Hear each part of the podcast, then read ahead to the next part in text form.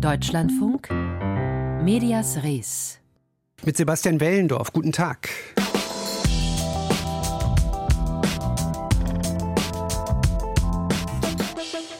Wir wissen, dass wir nichts wissen oder nur wenig, mal wieder. Und dennoch berichten wir.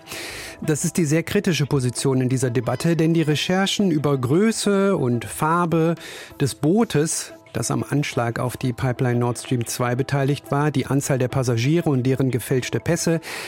All das ist interessant, aber die wichtige Frage, wer die Täter sind, die können wir bislang nur mit anscheinend und möglicherweise in Richtung Ukraine verorten, wir Medien.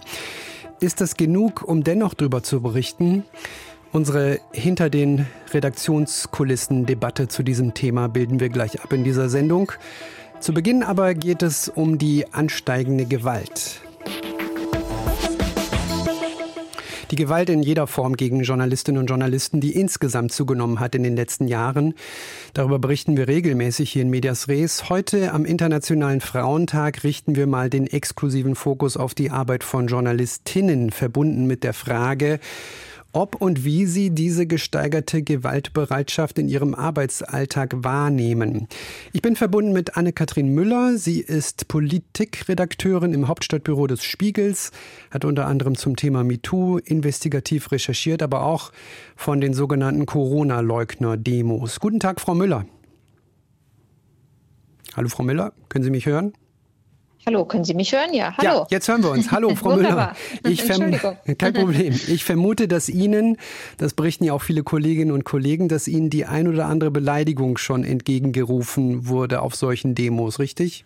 Ja, das ist wahr. Da wird man dann schnell mal zur Merkel-Hure oder anderen Dingen degradiert. Ähm, es wird auch nicht nur gemeckert, sondern auch äh, geschubst oder gespuckt oder auch mal getreten, leider. Inwiefern sind Sie da als Berichterstatterin anders betroffen als Berichterstatter?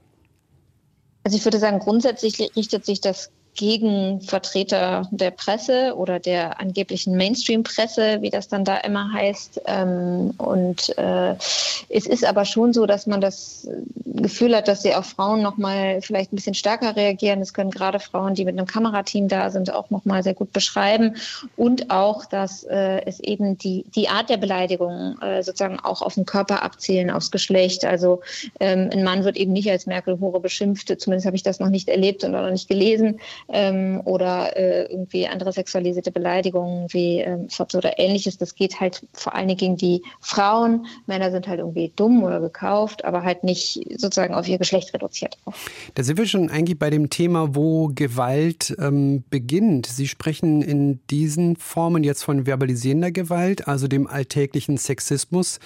Auch das ist schon Gewalt. Hm, dennoch die Frage, wo beginnt für Sie die Übergriffigkeit?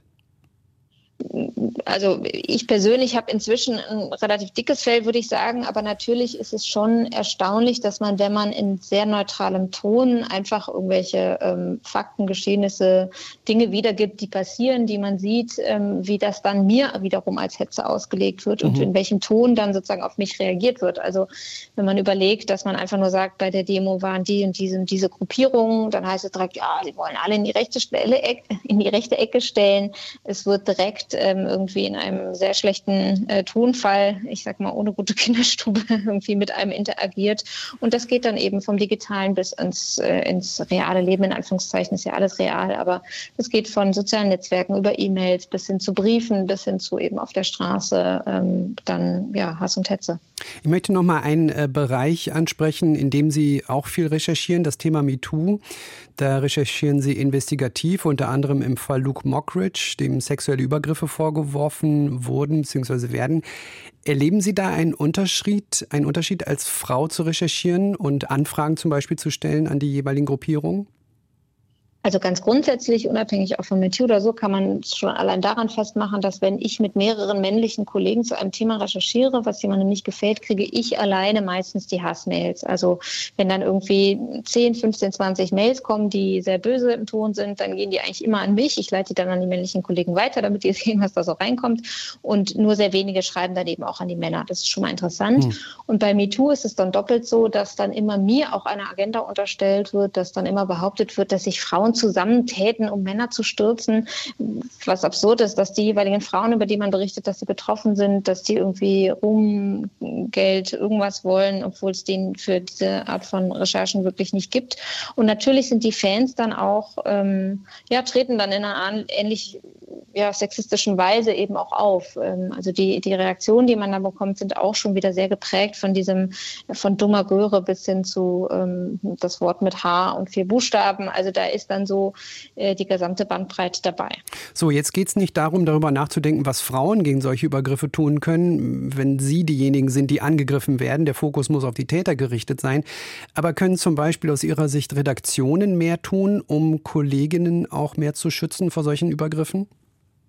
Also es ist ja so schon, dass es einen Schutzkodex gibt von verschiedenen Organisationen, wie Reporter ohne Grenzen Ähnlichen. Den können sich Medienhäuser schon mal anschließen und sagen, hier, wir wollen das nicht. Wir wollen nicht, dass Kolleginnen dafür, dass sie den normalen Job machen, den auch männlichen Kollegen oder überhaupt Journalisten, Journalistinnen machen, dass sie so angegriffen werden.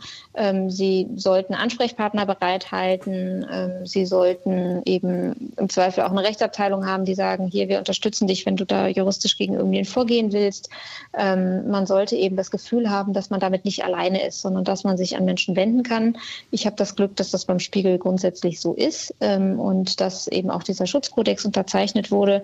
Am Ende muss man natürlich trotzdem selber damit umgehen. Dann hilft es auch immer, wenn man extern vom Medium Leute hat, mit denen man sprechen kann. Aber eben auch, dass Kollegen hinter einem stehen, dass wenn man irgendwie eine Art von Shitstorm oder äh, irgendwie so eine Welle hat, dass dann eben andere sich hinter einstellen und, und Unterstützung äh, einfach auch öffentlich zeigen. Ann-Kathrin Müller, Politikredakteurin im Hauptstadtbüro des Spiegels. Dankeschön fürs Gespräch. Sehr gerne. Ja, unterfüttern wir dieses Thema mit noch ein paar Daten, die der Mediendienst Integration zusammen mit der Freudenberg Stiftung in einer Studie ermittelt haben. Und diese Daten werden sicher heute auch eine Rolle spielen auf der Online-Tagung des Deutschen Journalistenverbandes. Ein Thementag zur Diskriminierung und Gewalt im Beruf. Und diese Gewalt findet in einem überproportionalen Maße im Netz statt. Ich habe vor der Sendung mit Jan Rees gesprochen. Er forscht am Bielefelder Institut für interdisziplinäre Konflikt- und Gewaltforschung zum Thema.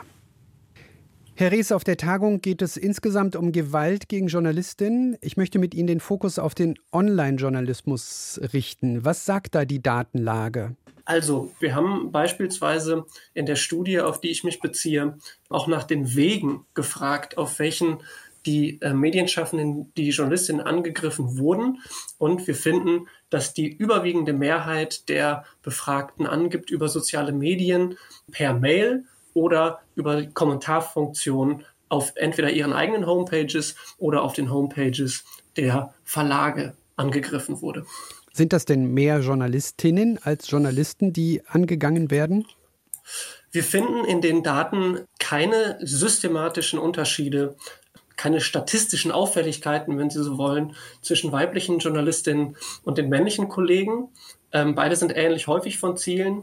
Was wir allerdings in so persönlichen Erfahrungsberichten finden, das haben wir in der Studie auch abgefragt, zeigt sich so ein bisschen, dass die Modi der Anfeindungen sich ein bisschen unterscheiden. Ja, wir finden so eine genderbasierte Abwertung häufig in Form von zum Beispiel der Kommentierung des Aussehens. Also wir haben ein Beispiel aus einem Erfahrungsbericht ist, dass ähm, eine Reporterin zum Beispiel berichtet, dass sie da online für ihr Aussehen angegangen wurde.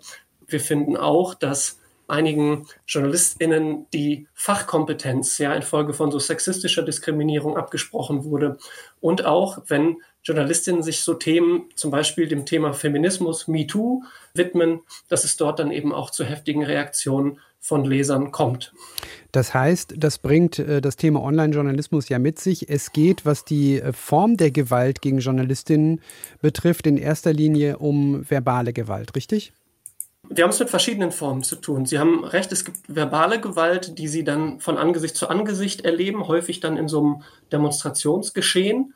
Aber wie äh, gerade eben schon gesagt, ist es vor allem eben eine, äh, sind es Angriffe und Übergriffe, die sich eben über soziale Medien abspielen und über Mails. Das heißt, das ist eher so eine digitale Form des Übergriffs, diese äh, Anpöbelei zum Beispiel, ähm, aber auch sowas wie zum Beispiel angespuckt werden oder eben auch körperliche Übergriffe, die ereignen sich vorrangig im Zuge von äh, Berichterstattung auf Demonstrationen. Und das wäre jetzt meine äh, Mutmaßung, dass es heute gesellschaftlich möglicherweise akzeptierter ist, gegen Medien zu wettern, laut Lügenpresse zu rufen zum Beispiel. Absolut, da würde ich Ihnen recht geben. Ähm, so Anfeindungen gegen Journalistinnen, die passieren nicht im luftleeren Raum. Ne? Also wir wissen aus Studien, dass so, Sie haben es angesprochen, dieses Lügenpresse-Narrativ äh, durchaus in weiten Teilen der Bevölkerung Zuspruch findet. Ja? Und die Anfeindung beziehungsweise dieses Feindbild Journalismus, Journalistinnen, das auch das entsteht nicht im luftleeren Raum. Wir haben es seit einer geraumen Zeit mit einer Normalisierung von rechtspopulistischen, rechtsextremen Narrativen zu tun, auch mit dem, mit der Ausbildung von so Feindbildern, ja, beispielsweise gegen Migrantinnen, gegen Lokalpolitikerinnen, ähm, halt gegen verschiedene Gruppen. Und es zeigt sich zunehmend, dass eben auch Journalistinnen und die Presse als so eine Art Feindbild vor allem äh, von rechter Seite konstruiert wird. Ist denn die Gesellschaft, Herr Reester, sensibler geworden, was das Erkennen, was das Ernstnehmen und auch letztendlich das, äh, die rechtliche Verfolgung von Gewalt gegen Journalistinnen betrifft? Ist da die Gesellschaft sensibler geworden? Also ich glaube, es äh, lässt sich insgesamt schon feststellen, dass Hass und Übergriffe nicht mehr einfach so stehen bleiben. Ja, ich glaube, wir haben es auch damit zu tun, dass ähm, Leute sich dann auch trauen, in die Öffentlichkeit zu gehen, wenn sie betroffen sind von solchen äh, Sachen, was mir wichtig ist, ist, dass es, glaube ich, relevant wird, auch in Zukunft eine saubere statistische Aufstellung solcher Übergriffe, also auch von staatlicher Seite gewissermaßen zu etablieren. Ja, also dass wir quasi eine saubere Datengrundlage haben und wissen, worüber wir reden. Was ich auf Grundlage der Daten aber auch sagen kann, die wir bei uns in, den, in der Studie ähm, gefunden haben, ist, dass zum Teil Journalistinnen und Journalisten erzählen in diesen Erfahrungsberichten, dass sie, wenn sie dann Übergriffe gemeldet haben bei Polizei und Justiz, zum Teil äh, nicht ganz ernst genommen wurden. Ja, also dass dann manchmal auch so ein bisschen diese Narrative vielleicht auch auf gesellschaftlicher Ebene vorherrschen. Ja, das muss man irgendwie aushalten. Ähm, also ich glaube, wir haben durchaus noch Bedarf, so ein bisschen die Sensibilität äh, auszubauen auf gesellschaftlicher, aber eben auch ganz konkret äh, auf Polizei- und Justizebene, wenn es darum geht, diese Straf Taten, um die es ja auch geht, bei Hass konkreter zu verfolgen. Jan Rees vom Institut für interdisziplinäre Konfliktforschung. Wir haben über Gewalt gegen Journalistinnen gesprochen. Hier in Medias Res.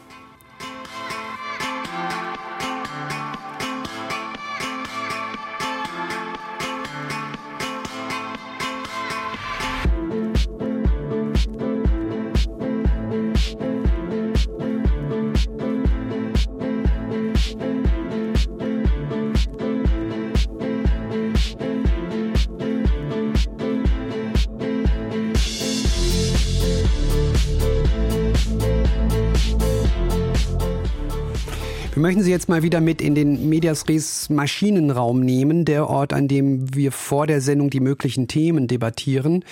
Und Debatten gab es heute auch im gesamten Deutschlandfunk Maschinenraum darüber, wie wir über die ARD-Recherchen zum Nord Stream 2 Anschlag berichten. Ein Rechercheverbund hat ja ziemlich detailliert herausgefunden, welches Boot offenbar am Anschlag beteiligt war und wie viele Personen auf diesem Boot waren. Unter anderem zwei Taucher, eine Ärztin und zwei äh, Helfer. Insgesamt aber weiß man noch nicht so viel besonders darüber, inwiefern nun die Strippen tatsächlich in die Ukraine führen. Also sollen wir nun berichten darüber und möglicherweise Vorverurteilungen Raum geben oder soll uns diese Frage kalt lassen? Ich habe vor der Sendung ein kleines Maschinenraumgespräch mit unserem Nachrichtenchef Marco Bertolaso geführt und ihn gefragt, ob die heutige Entscheidung über dieses Thema zu berichten aus seiner Sicht die richtige Entscheidung war. Ja, auf jeden Fall eine richtige Entscheidung. Äh, Sie haben in der Anmoderation gesprochen über die ARD-Recherche. Vielleicht kommen wir da gleich auch nochmal drauf zu sprechen, dass es ja eine ganz interessante duale Geschichte ist. Kurz vor der ARD ist die New York Times mit eigenen Quellen, mit eigenen Informationen rausgekommen, auf die sich die ARD dann nicht bezogen hat. Das ist natürlich für eine Nachrichtenredaktion wie die unsere, auch wenn wir in Deutschland sind, nicht möglich. Die New York Times ist eine Weltquelle, auf die gehen wir natürlich auch ein. Mhm. Das hilft mir auch bei der Beantwortung der Frage jetzt hier bei Ihnen, aber auch als wir es in der Redaktion diskutiert haben. Da liegt eine Geschichte vor. Die deutschen Medien bringen das unter Berufung auf deutsche Sicherheitsbehörden Die New York Times macht das und beruft sich auf US-Behörden. Ich will jetzt nicht sagen, dass wir da so eine Art Zwei-Quellen-Prinzip schon erfüllt haben, mhm. weil das ja alles ähm, ohne Namen und Menschen mit Gesicht, die und ohne Beweise noch ist. Aber das ist schon interessanter, als wenn wir jetzt nur einen Hinweis gehabt hätten. Ja, dass da was dran ist und dass das valide Aussagen sind, die diese beiden Quellen, in dem Fall die New York Times und die ARD liefern, das ist unbestritten. Und es gab ja auch viele wichtige Infos, die diese Quellen dann veröffentlicht haben. Ja. Aber sicher, ob die Ukraine beteiligt ist, und das ist ja im Moment das äh, Kernstichwort, das ist noch nicht. Und nun ist die Mutmaßung aber im Raum, dass die Ukraine beteiligt äh, ist auch wegen der Berichterstattung, letztendlich auch unserer Berichterstattung. Das ist der Vorwurf zumindest. Das war die Debatte heute. Ja, diesen Vorwurf, ich habe ja an der mich an der Debatte aus anderen Gründen, weil ich was anderes machen musste, nicht beteiligt, habe aber zugehört. Ich habe das Argument gehört, vielleicht kann man das hier ja auch mal offenlegen für unsere Hörerinnen und Hörer, dass ähm, äh, eine wie auch immer geartete direkte oder indirekte Beteiligung der Ukraine ihr jetzt im Westen schaden würde ja. und dass Russland äh, das dementiert, weil sie die Ukraine da nicht auf so ein Level hieven wollen, dass die sowas können, ja, sondern weil Russland sich in der Auseinandersetzung mit dem Westen sieht und die Ukraine nicht, der eigen, äh, nicht, nicht als eigenständiger Akteur erkannt werden. Das hat mich nicht überzeugt. Also ich würde sagen, wenn die Ukraine imstande wäre, so, so, ein, so ein Ding abzuziehen, was äh, Hollywood-filmartig ist, das würde ihr doch in vielen Teilen der Welt eher Anerkennung als ein Staat, der Widerstand leisten kann oder der solche Dinge performen kann, geben. Also dem habe ich gar nicht so richtig gefolgt. Ich glaube, worum es eher ging, war ja, ob da eine Schuldzuweisung bis hin zu Zelensky und anderen Akteuren, mhm.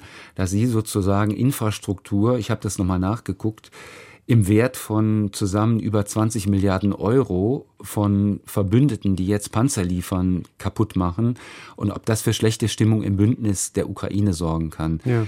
Aber da glaube ich auch, darüber sind wir längst hinweg. Das sind nicht Themen, die wir heute haben. Ich habe da eher andere Punkte im Vordergrund. Sie sprechen jetzt quasi schon die, auch die medialen Konsequenzen an.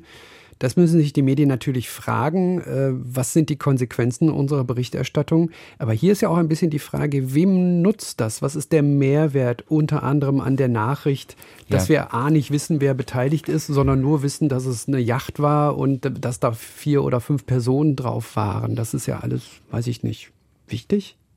Also für mich war es jetzt nicht so wichtig. Ich habe äh, das so für mich wahrgenommen, dass die Kolleginnen und Kollegen von dem Rechercheverbund diese Details berichtet haben, um das Ganze authentischer zu machen und irgendwie soweit sie konnten, sie dürfen ja möglicherweise auch nicht alles berichten, was sie wissen, um sozusagen indirekte Authentizitätshinweise zu geben, dass sie schon da mal tief in den Karton geguckt mhm. haben. Ich finde, ich kann Ihnen da durchaus zustimmen. Wem nutzt es und muss man alles berichten? Äh, heute Morgen wurde auch die Frage äh, in unserer Redaktionskonferenz erhoben, ob da ein bestimmtes Narrativ weitergegeben wird. Da kann ich aber nur sagen, das ist bei allem, bei wirklich allem das fängt an bei der Meldung über die Arbeitslosenzahlen in Deutschland, wo man sich fragen muss, ob man die Unterbeschäftigung mitnimmt oder nicht. Oder bei der Frage, ob man, äh, wie man über die Vereinigten Staaten berichtet oder warum wir nicht über bestimmte Länder in Afrika berichten. Diese Frage ist tägliches Schwarzbrot jedes Nachrichtenredakteurs und jeder Nachrichtenredakteurin. Da kann ich hier eigentlich nichts Besonderes erkennen. Der Leiter der Deutschlandfunk Nachrichtenredaktion Marco Bertolaso. Hier in Medias Res.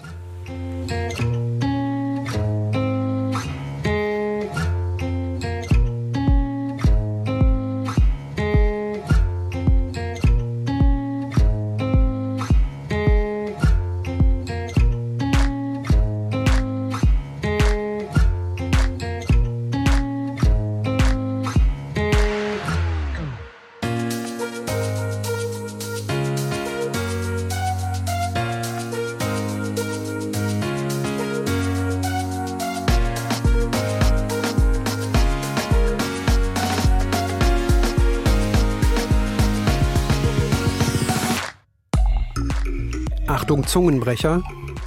TikTok-Trend, TikTok-Trend, TikTok-Trend. Überall, wo es in den letzten Tagen um die Vorfälle, nein, ich sage absichtlich nicht Randale, also wo es um die Vorfälle in Kinos ging, überall wird medial von einem TikTok-Trend gesprochen. Unser Glossenautor hat dann nochmal eben schnell das TikTok-Trend-Definitionsbuch rausgeholt.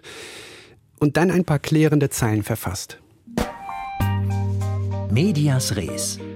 Arno Orzesek. Egal wann, egal wo, in der Medienwelt lautet das Gesetz Nummer eins: ohne Aufmerksamkeit ist alles nichts. Darum wurden bereits im alten Ägypten die Hieroglyphen gut sichtbar in die Wände der schönsten Tempel gemeißelt. Im Medienwandel von den Hieroglyphen zur TikTok-App hat sich jedoch einiges verändert. Aus passiven Konsumenten wurden aktive User mit begrenzter Aufmerksamkeitsspanne. Das hat einen, gerade von besorgten Eltern, oft verkannten Vorteil. Die jungen Leute, die ihr Dasein dem Chatten, Liken, Sharen, Posten und Influenzen widmen, sind bei der Jagd nach Aufmerksamkeit viel kreativer als die Autoren der Hieroglyphen, schon allein, weil das Hochladen von Inhalten per App flotter geht als per Meißel. Doch selbst wenn das Smartphone-Display dein einziges Fenster zur Welt ist, weil du 14 bist und noch nie im Wald warst, Generation Z halt, hast du nicht jeden Tag eine super Idee für ein Video, das viral gehen könnte. Und was dann? Dann ahmst du eben ein Video nach, das gerade ganz doll geliked wird. Gut möglich, dass ein TikTok-Trend entsteht, der allen, die mitmachen, beim Clickbait hilft. Dass es so läuft, wissen allerdings auch die Social-Media-Experten der Polizei, gerade die in Essen. Deshalb haben sie die Kinorandale bei der Vorführung von Creed 3 ziemlich erbost auf einen TikTok-Trend geschoben. Der These vom Trend widersprachen allerdings die Landesanstalt für Medien NRW, die Hochschule für angewandte Wissenschaften in Hamburg und manch andere. Sie vermissten an den Randale-Videos Hashtag und Sound als typische Signaturen eines Trends. Das kann sich stündlich ändern, wäre aber, sofern der Trend ausbleibt, ein Zeichen der Hoffnung für alle friedlichen Kinobesucher und erst recht Betreiber, wenn man bedenkt, wie viele verwüstete Kinos der Trend Gentle Minions anlässlich des Films Minions auf der Suche nach dem Miniboss im letzten Jahr hinterlassen hat. Und die Moral von der Geschichte, besser gesagt, die mediale Metaebene? Schließen wir mal aus, dass ByteDance, der Betreiber von TikTok, im Auftrag der chinesischen Regierung mittels Trends die europäische Kinokultur zerstören will.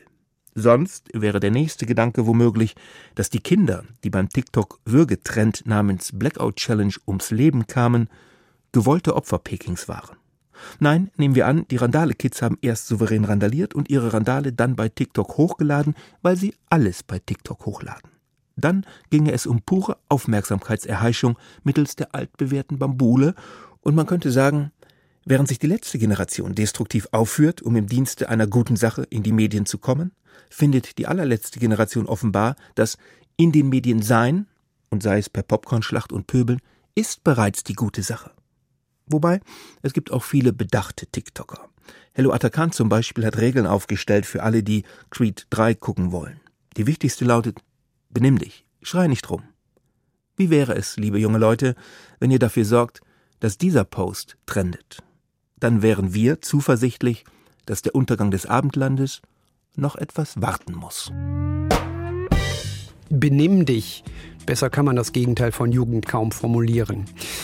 Der Verleger Vito von Eichborn ist gestorben. Der Nachruf gleich bei den Kolleginnen und Kollegen im Büchermarkt. Die Gespräche bzw. Beiträge zum Beispiel die TikTok-Trend-Glosse. Wenn Sie dies alles nochmal nachhören wollen, empfehle ich Ihnen die digitale Welt, die DLF Audiothek zum Beispiel. Medias Res als Neuausgabe dann morgen wieder um 15.35 Uhr hier im Deutschlandfunk. Sebastian Wellendorf ist mein Name. Machen Sie es gut.